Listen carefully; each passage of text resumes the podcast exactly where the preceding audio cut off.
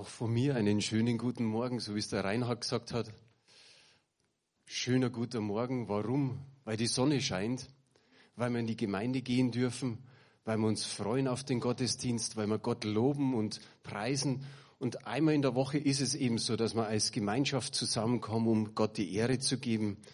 Und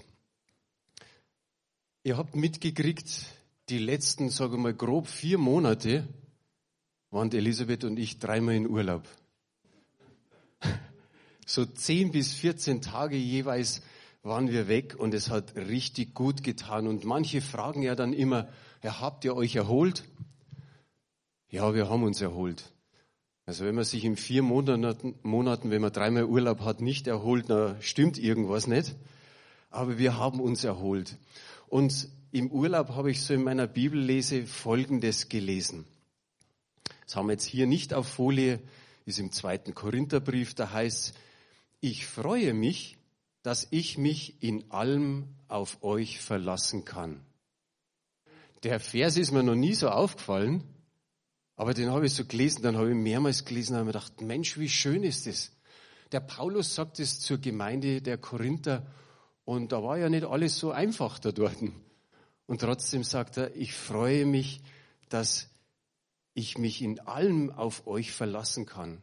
Und das möchte ich so hier von vorne einfach mal sagen. Es ist schön mit der Elisabeth und mit mir, dass wir ein Leitungsteam haben, auf das man sich verlassen kann in allem.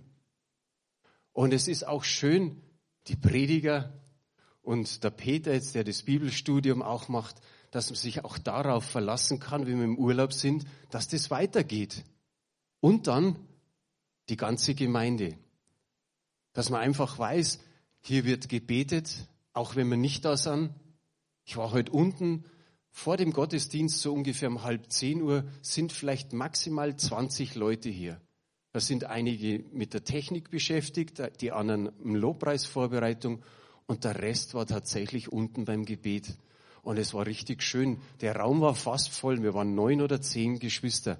Und das tut gut. Auch da kann ich sagen, ich kann mich verlassen drauf auf die Gemeinde, dass sie weiterbetet. Ich kann mich verlassen drauf, dass das Organisieren einfach gut klappt. Ich kann mich verlassen drauf, dass die Gaben einfach weitergegeben werden. Und wir haben gemerkt, der Armin, der ist nicht bloß gut am Mischpult hinten, sondern auch noch mit dem Dichten. Zeichnen kann er auch noch gut. Also da sieht man einfach die Gaben. Und ich kann mich in allem verlassen, auch wenn ihr gebt. Und das ist der Titel der Predigt heute Morgen. Ich habe zwei Überschriften. Ich habe mir gedacht, die Eli hat letzte Woche keine Überschrift gehabt. Dann habe ich heute zwei. Und es heißt einfach die Freude des Gebens oder Geben ist seliger als Nehmen. Und das wurde heute auch schon zweimal erwähnt. Das soll in unser Herz kommen, das, was ich heute sage.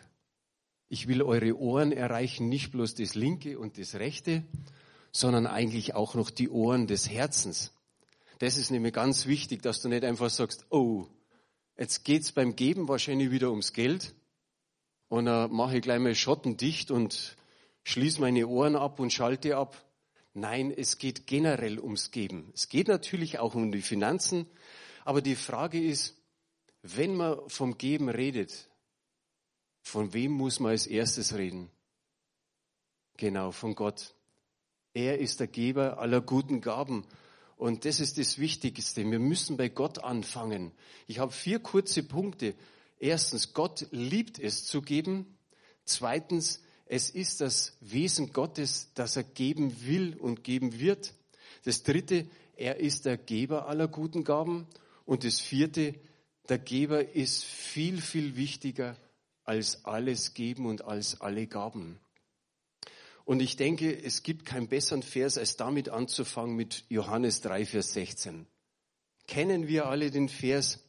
Denn so hat Gott die Welt geliebt, dass er seinen einzigen Sohn gab, damit jeder, der an ihn glaubt, nicht verloren geht, sondern ewiges Leben hat. Wenn jemand Jesus braucht, vielleicht jemand, der am Bildschirm zuschaut, dann ist Jesus da und er schenkt dir ewiges Leben, wenn du an ihn glaubst, an seinen Namen glaubst und das, was er getan hat. Jesus ist, wenn wir so schauen, das größte oder die größte Gabe.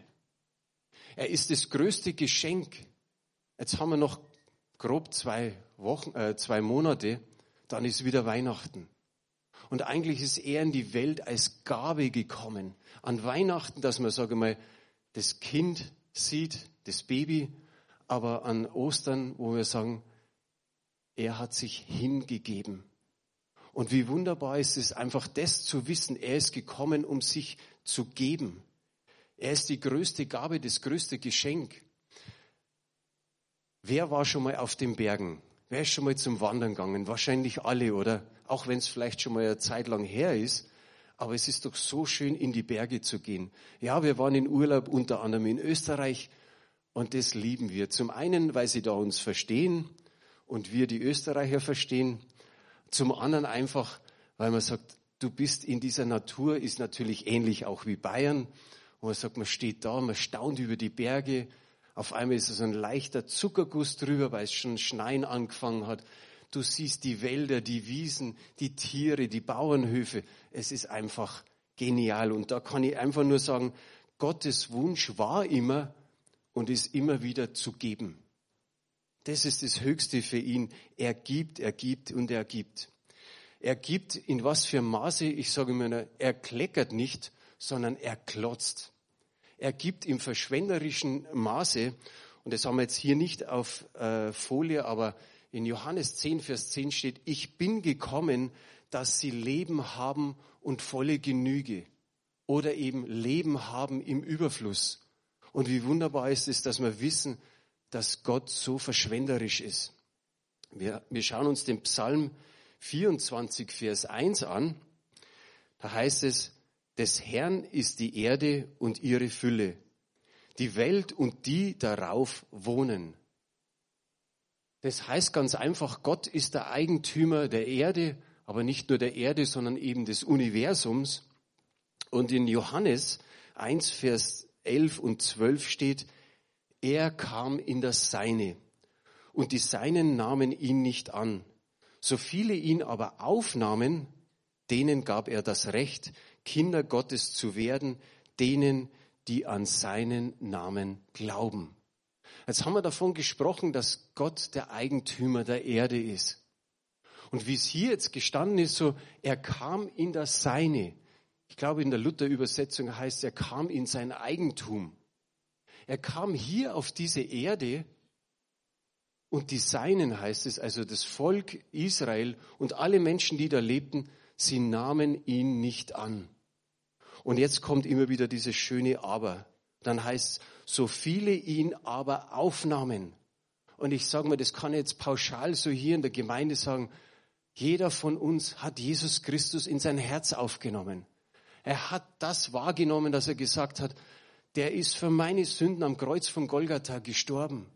Und ich will ihn in mein Herz lassen. Ich brauche Vergebung und ich weiß, dass er lebt. Und wie wir vorher gesungen haben, ich weiß, dass mein Erlöser lebt, dass er hoch oben steht, dass er eines Tages wiederkommt. Und das ist es, wir sind nicht einfach Kinder Gottes. Bei Geburt bist du nicht Kind Gottes, sondern wenn du dein Leben Jesus gibst, wenn du, so wie es hier heißt, an seinen Namen glaubst, dann bist du ein Kind Gottes, dann hast du das Recht, er gibt dir das Recht, Kind, Sohn, Tochter Gottes zu heißen. Wie wunderbar ist es. Und jetzt sind wir Verwalter von all dem, was Gott uns gibt. Meine Zeit, meine Kraft, meine Gaben, mein Besitz, meine Familie, meine Arbeit, meinen Leib. Und so steht im nächsten, nein, haben wir noch nicht, nächst, noch nicht nächster Vers, unser Leib ist der Tempel des Heiligen Geistes und wir sollten ihn nicht nur schätzen, sondern auch schützen. Wir sollen uns gesund ernähren, wir sollen gesund leben und wir sollen mit dem Körper so umgehen, dass Gott Freude dran hat. Wenn Gott alles gehört und wir und was, was wir haben, dann bleibt eigentlich nur noch eine Frage. Sind wir gute Verwalter oder sind wir schlechte Verwalter? so dazwischen gibt's eigentlich gar nicht. Weil Gott uns so großzügig beschenkt, möchte er, dass das Geben Teil unserer Grundhaltung ist. Ein Hammervers ist in Lukas 6, Vers 38. Da heißt es, gebt und es wird euch gegeben werden. Ein gutes, gedrücktes und gerütteltes und überlaufendes Maß wird man in euren Schoß geben, denn mit demselben Maß, mit dem ihr messt, wird euch wieder gemessen werden. Und der nächste Vers gleich, Lukas 2. Äh, Korinther 9, Vers 7. Das ist eigentlich nur das Ende von dem Vers. Da heißt es, denn einen fröhlichen Geber hat oder liebt Gott. Jemand hat mal geschrieben, was wir geben, wird das Maß unserer Freude, die wir im Leben haben, bestimmen. Die glücklichsten Menschen, die ich kenne, sind Menschen, die viel geben. Die Murrenden und Klagenden sind geizige Menschen. Keiner kann glücklich sein, der nicht loslassen kann. Gott verheißt keinen Segen für Menschen, die Schätze hinterlassen, aber er schenkt viel Freude allen, die ein Leben des Gebens kennen und ihre Schätze im Himmel gesammelt haben. Wir können also immer wieder sagen, wenn es ums Geben geht, Geben ist im gewissen Sinne immer wieder ein Abenteuer. Wir wissen nie genau, wie viel wir geben können. Wir bekommen irgendwo, wir geben weiter. Es ist echt spannend. Und wir wissen nie, welches Ergebnis wir mit der Zeit und Mühe die wir in etwas investieren, erzielen werden. Egal, ob wir die Gemeinde segnen mit Finanzen oder andere mit, mit den Gaben, die Gott uns gegeben hat. So manches werden wir erst im Himmel erfahren, was es wirklich bewirkt hat. Du kannst geben, ohne zu lieben, aber du kannst nicht lieben, ohne zu geben. Schauen wir uns den Vers, wo wir gerade angeschaut haben, komplett an. Der heißt, jeder gebe, wie er sich in seinem Herzen vorgenommen hat. Immer wieder geht es ums Herz. Nicht mit Verdruss oder aus Zwang, denn einen fröhlichen Geber liebt Gott. Wenn wir unsere Kollekte, unsere Spenden einsammeln, dann sagen wir auch manchmal einfach, einen fröhlichen Geber liebt Gott. Warum? Weil wir sagen, gib nicht aus Verdruss, gib nicht aus Zwang. Das darf kein Druck sein. Lieber verzichtest dann am Sonntag einmal aufs Geben, wenn du sagst, irgendwie will ich heute nicht, ja, dann lass sein. Auch in der Ehe gilt, wer viel gibt, wird viel bekommen. So, so manche sind ja verheiratet bei uns, oder? Es ist, oder es führt zu großen Problemen in der Ehe, wenn wir nur nehmen. Und es ist gefährlich, wenn wir nur darauf sehen, was wir bekommen können. Da gibt's das berühmte Kapitel im Epheserbrief. Haben wir jetzt hier nicht auf Folie, aber in Kapitel 5, da geht's um die christliche Ehe. Und da steht so am Anfang, ihr Frauen, ordnet euch den Männern unter. Und dieser Vers, den kennt fast jeder auf der Welt, fast jeder Mann der muss nicht äh, Christ sein, der muss nicht die Bibel kennen, der muss nicht in die Kirche gehen, der braucht nicht an Jesus zu glauben. Aber so viele Männer kennen diesen Vers, die Frau soll sich dem Manne unterordnen. Und ja, es steht so geschrieben. Aber dann vergehen zwei Verse und dann kommen die Männer dran. Und dann heißt es ganz einfach, ihr Männer liebt eure Frauen ihr Männer liebt eure Frauen. Und dann sagt der eine oder andere, ja, das habe ich schon am Alltag gemacht, wenn wir vor 25 Jahren geheiratet haben. Oder beim Standesamt. Ja, das habe ich doch damals gesagt, dass ich meine Frau lieb. Aber es ist zu wenig. Und der Vers geht ja auch noch weiter. Ihr Männer liebt eure Frauen, wie Christus sich hingegeben hat für die Gemeinde. Das ist Liebe. Das ist Hingabe. Und wir sind beim Geben heute. Das ist Geben. Ich gebe mich hin.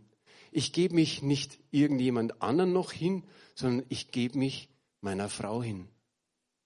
Und ich glaube, der Uwe Schäfer war es, äh, ein BFP-Pastor, der hat einmal irgendwie gesagt, ja, und wenn es die Frauen nicht so ge äh, genau nehmen mit der Unterordnung, dann können wir auch ein bisschen schwächeln. Aber nein, so soll es nicht sein. Also es soll so sein, die Frau soll sich unterordnen und die Frau ordnet sich gerne unter, wenn sie sich vom Mann wirklich geliebt fühlt. Gut, Amen, es sind doch noch ein paar da. Und da können wir jetzt auch den Vers eigentlich dran setzen an das, was ich gesagt habe. Einen fröhlichen Geber hat Gott lieb. Einen fröhlichen Mann hat Gott lieb, der gerne gibt. Also der, der Vers passt nicht nur an der Stelle im Korintherbrief, sondern auch dahin. Ein anderes Beispiel von David und Israel. Das Volk hat sich so, in Bayern sagt man, umbandig gefreut. Die haben sich so gefreut, dass sie geben konnten, aber wirklich großzügig, nämlich den Tempelbau zu unterstützen. Und da wurde zuerst mal gesammelt. Und da steht das Dankgebet von äh, David im ersten Chronik, Kapitel 29, 14 bis 16. Da sagt David, denn wer bin ich und was ist mein Volk, dass wir imstande waren, auf solche Weise freigebig zu sein? Denn von dir kommt alles und aus deiner Hand haben wir dir gegeben. Denn wir sind Fremde vor dir und beisassen wie alle unsere Väter. Wie ein Schatten sind unsere Tage auf Erden und es gibt keine Hoffnung. Herr unser Gott, diese ganze Menge, die wir bereitgestellt haben, um dir ein Haus zu bauen für deinen heiligen Namen, von deiner Hand ist sie und das alles ist dein. Wie wunderbar zeigt David das auf. Das hat Reinhard vorher auch so, so mehr oder weniger gesagt. Wir, wir gehören dem Herrn. Und da ist eines. Nehmen füllt die Hände.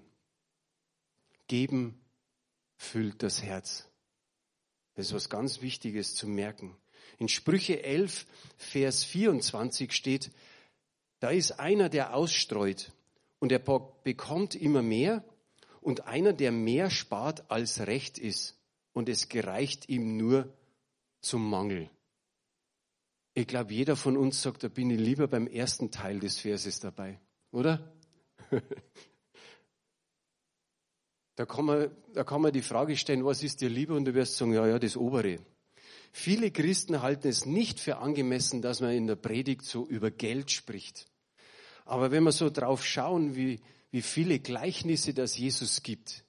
Da gehen viele Gleichnisse um Geld und um Besitz.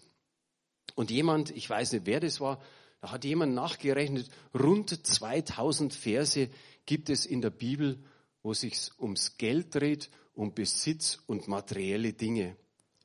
Und in diesen Versen merken wir, da sind Männer, die machen es richtig, also Männer und Frauen, und es machen auch welche falsch. Und da sind zwei dabei. Der eine ist der Zachäus. Ihr wisst alle, der Zachäus war ein relativ kleiner und er ist dann so hoch in den Maulbeerbaum hinaufgestiegen und dann hat er von da runtergeschaut und hat gewusst, Jesus kommt da vorbei und sein größter Wunsch war einfach nur, ihn zu sehen. Mehr war, steht nicht drin, er wollte ihn sehen.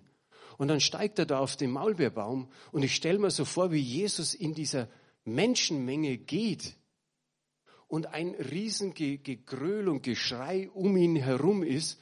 Und wahrscheinlich hat er gar nicht groß gesehen, was ist vor ihm und was ist rechts und links und hinter ihm. Aber den Zachäus hat er erblickt. Er hat ihn da drin gesehen. Und dann bleibt er stehen und ich weiß gar nicht, was, wie sich die Menschenmenge gefühlt hat. Auf einmal bleibt er stehen, alle müssen stehen bleiben und er widmet sich dem Zachäus. Und es war ein Zöllner und die waren überhaupt nicht beliebt, die waren gehasst von allen anderen Menschen, weil sie immer mehr in ihre eigene Tasche scheffelten. Aber den sieht er und er sagt, ich muss heute noch in dein Haus einkehren. Und dann kommt der Knaller. Er kehrt nicht nur in sein Haus ein, er feiert mit den Sündern und mit ihm, sondern er kehrt in sein Herz ein. Ihm wird vergeben für allen Betrug und alles, was er getan hat. Und was macht dann der Zachäus? Er sagt, ich gebe den ganzen, von dem ganzen Besitz, den ich habe, die Hälfte den Armen und wenn ich betrogen habe, vierfach will ich es zurückerstatten. Welch eine Kehrtwendung ist bei diesem Zachäus passiert. Das ist das Gute, was geschieht Das Schlechte war der Jüngling, der Reiche, der einfach gesagt hat, ich habe schon ziemlich alle Gebote erfüllt, was muss ich jetzt noch tun? Und dann sagt Jesus, gib dein Geld, dein Besitz den Armen. Und dann hat er gesagt, nein, er hat eigentlich nichts mehr gesagt. Er ist betrübt von dannen gegangen, so heißt Er ist einfach weggegangen. Das ist das Schlechte. Einer der Hauptgründe, warum Ehen scheitern, ist eine unterschiedliche Sichtweise, wie man mit seinen Finanzen umgehen soll. Wir erleben das immer wieder bei jeder Ehevorbereitung, die wir getätigt haben, so das zukünftige Ehepaar nochmal einfach Ideen mitzugeben, mit was auf dem Weg zu geben, da sprechen wir das immer an. Weil dann wird's kritisch. Wenn der eine sagt, ich will den Zehnten geben und der andere sagt, ich will nicht, dann ist schon der erste Krach da. Keiner soll unter Druck gesetzt werden. Und für die, die neu zum Glauben kommen, ist es einfach so, hör da lieber die Predigt zweimal an oder dreimal an und entscheide dich dann, ob du deinen Zehnten gibst oder wie du das magst. Wenn mal jemand, wenn jemand da ist, ich glaube nicht, was ich da so sehe, dass jemand zu einer anderen Gemeinde gehört, aber vielleicht hört er hier zu, dann gib deinen Zehnten nicht zu uns, sondern wenn du in die andere Gemeinde gehst, dann gib ihn dort ab. Ich habe mir eine Notiz gemacht, man kommt auch in den Himmel, wenn man keinen Zehnten gibt. Das ist schon mal für manche Erleichterung, weil nicht jeder gibt den Zehnten. Aber das ist auch ein gutes Bild für den, der mitgekreuzigt worden ist. Der eine Dieb, der konnte den Zehnten nicht mehr überweisen. Ist irgendwie schlecht gegangen, wenn er am Kreuz hängt. Aber er hat auch noch mehr Dinge nicht mehr tun können. Er konnte nicht mehr getauft werden und er konnte nicht irgendwie beweisen, wie er auf Erden ein guter Nachfolger Jesu Christi gewesen wäre. Ich glaube, ein großer Segen ist es, wenn wir Gott mit den Finanzen ehren, weil da wird es manchmal ein bisschen kritisch. Es gibt mehrere Gründe, warum wir den Zehnten geben sollten. Ich für mich, ich sage immer, ich handle im Glauben und nicht im Sehen. Im Glauben weiß ich immer wieder, dass, dass Gottes Reich in irgendeiner Art gesegnet wird. Ich weiß nicht genau wie, aber wir, wir erleben es ja in der Gemeinde auch immer wieder. Und das Wichtige ist, dass man konkret investiert in etwas. Wo kein Interesse ist, dann wird auch nichts investiert. Wie viele Menschen kennst du, die vielleicht für den Tierschutz was abgeben? Vielleicht ist da irgendeine Aktion, die Affen in Afrika oder Greenpeace oder die wie Bienen bei uns oder, oder wo auch immer. Und es gibt immer was, was dem Menschen am Herzen liegt. Und wir sehen sehr oft, wenn es übers Fernsehen dann geht, wie viele Millionen das gespendet werden. Und es ist so, da wo wir Dinge zur Priorität machen, zum Beispiel die Zeit oder das Geld, da investieren wir auch wirklich. In Matthäus 6, Vers 19 bis 21 heißt es, heißt es, sammelt euch nicht Schätze auf der Erde, wo Motte und Fraß zerstören und wo Diebe durchgraben und stehlen. Sammelt euch aber Schätze im Himmel, wo weder Motte noch Fraß zerstören und wo Diebe nicht durchgraben noch stehlen. Denn wo dein Schatz ist, da wird auch dein Herz sein. Gott möchte, dass wir gut damit umgehen, treu damit umgehen. Er möchte, dass wir ihn nicht betrügen. Und ihr kennt wahrscheinlich alle die Stelle, die ich jetzt vorlese. Maleache, das das letzte Buch im Alten Testament, Kapitel 3, Vers 8 bis 10. Gott spricht hier, Darf ein Mensch Gott berauben? Ja, ihr beraubt mich. Ihr aber sagt, worin haben wir dich beraubt? Im Zehnten und im Hebopfer. Mit dem Fluch seid ihr verflucht, mich aber beraubt ihr weiterhin, ihr die ganze Nation. Bringt den ganzen Zehnten in das Vorratshaus, damit Nahrung in meinem Haus ist.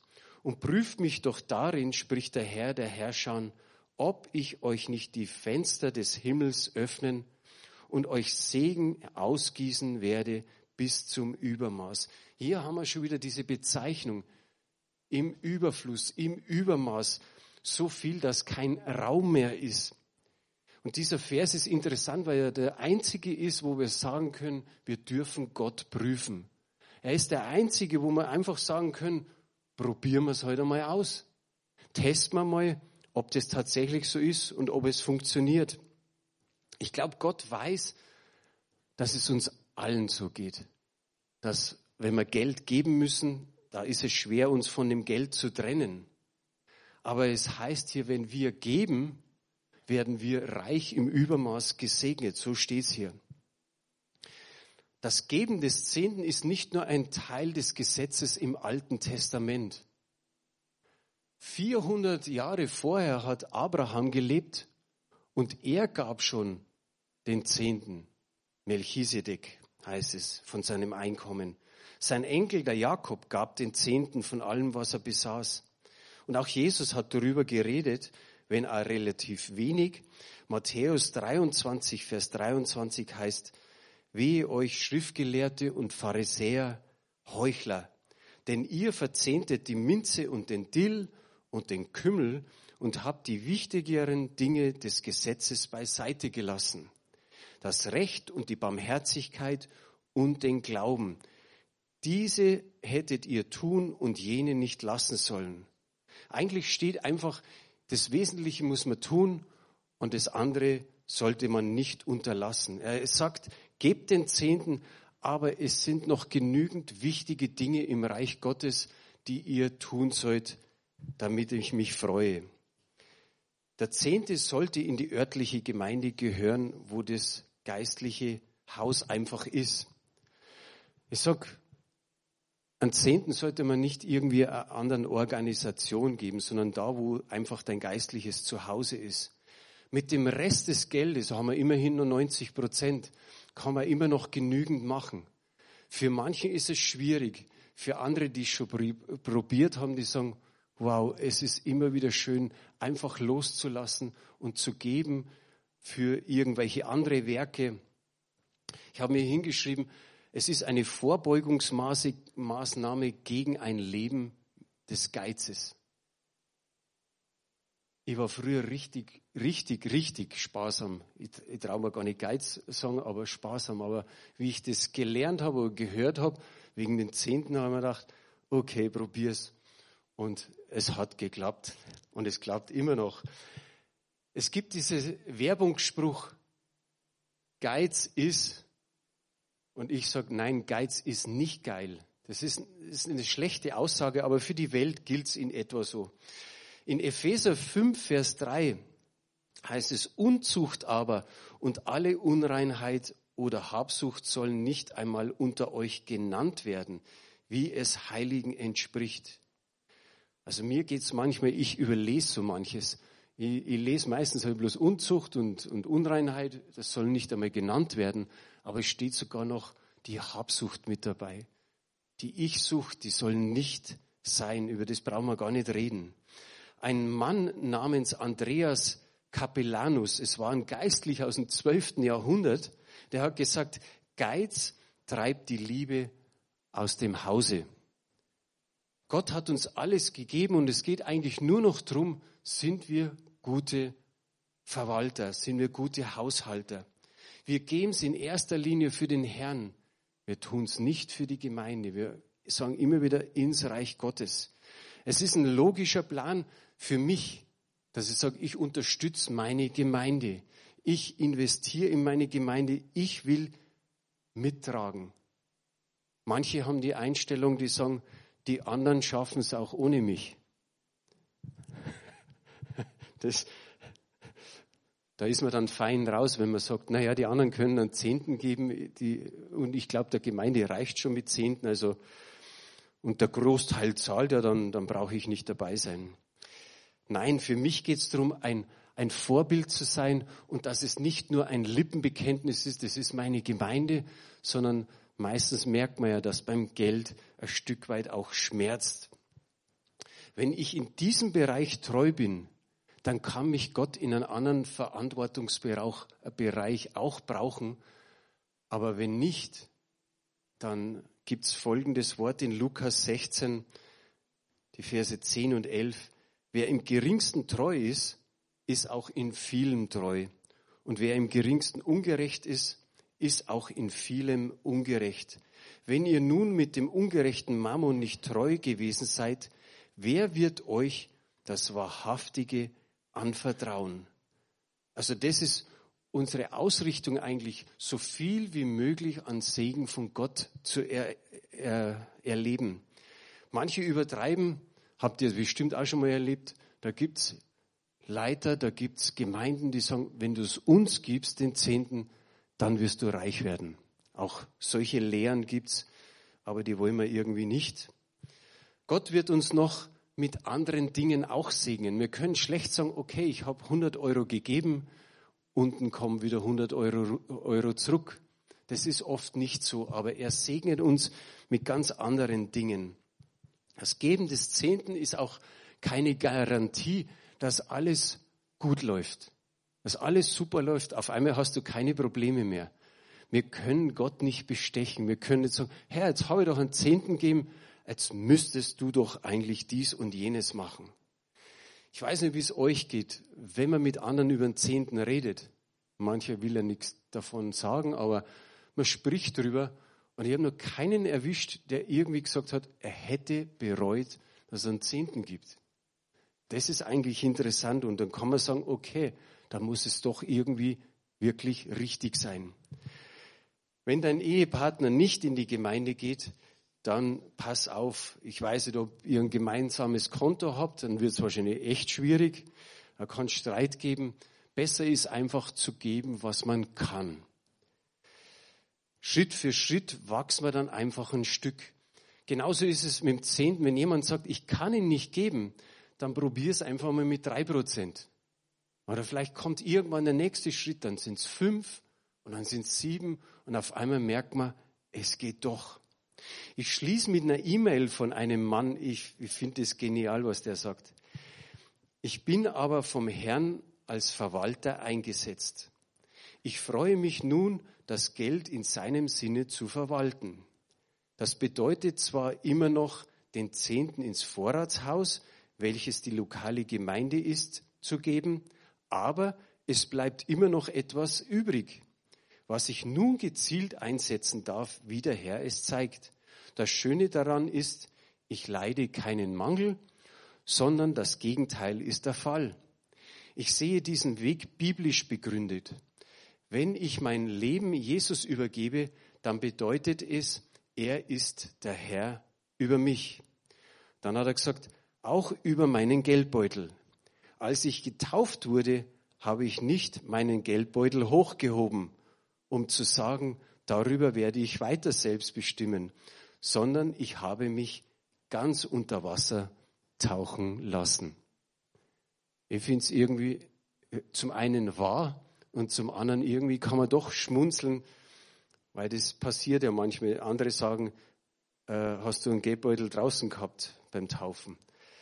Ich schließe mit dem zweiten Korintherbrief. Da heißt es im neunten Kapitel, die Verse 10 und 11, Gott aber, der dem Sämann Saat und Brot schenkt, wird auch euch Saatgut geben. Er wird es wachsen lassen und dafür sorgen, dass das Gute, das ihr tut, Früchte trägt. Ihr werdet alles so reichlich haben, dass ihr unbesorgt weitergeben könnt. Wenn ihr dann eure Gabe überbringen, äh, wenn wir dann eure Gabe überbringen, werden viele Menschen Gott dafür danken. Wie schön ist es, dass da steht, das Gute, das ihr tut, Früchte trägt. Egal was du an Guten tust, denk dran, es wird eines Tages Frucht bringen. Das kann mal ein bisschen länger ausbleiben. Und dann, wenn er schreibt, ihr werdet alles so reichlich haben, dass ihr unbesorgt weitergeben könnt. Wie schön ist es zu wissen, dass Gott in seinem Wort sagt, ihr könnt es unbesorgt weitergeben. Da kommt immer wieder was von seinem Thron. Da kommt immer wieder etwas, dass wir in der Zukunft keinen Mangel haben. Gottes Segen, sage ich einfach, ist über dir. Glaubst du das? Glaubst du, dass der Segen auch wirklich in dir ist? So wie die Überschriften heißen, geben ist seliger als nehmen und dass die Freude einfach des Gebens da ist, das braucht man immer und immer wieder. Wie ich vorher gesagt habe, wenn nicht, dann lass einfach mal sein. Und ich schließe mit dem Ganzen, einen fröhlichen Geber liebt Gott. Wollen wir Gott einmal einen Applaus geben, weil es ist sein Wort. und nicht meins. Amen. Herr Reinhard.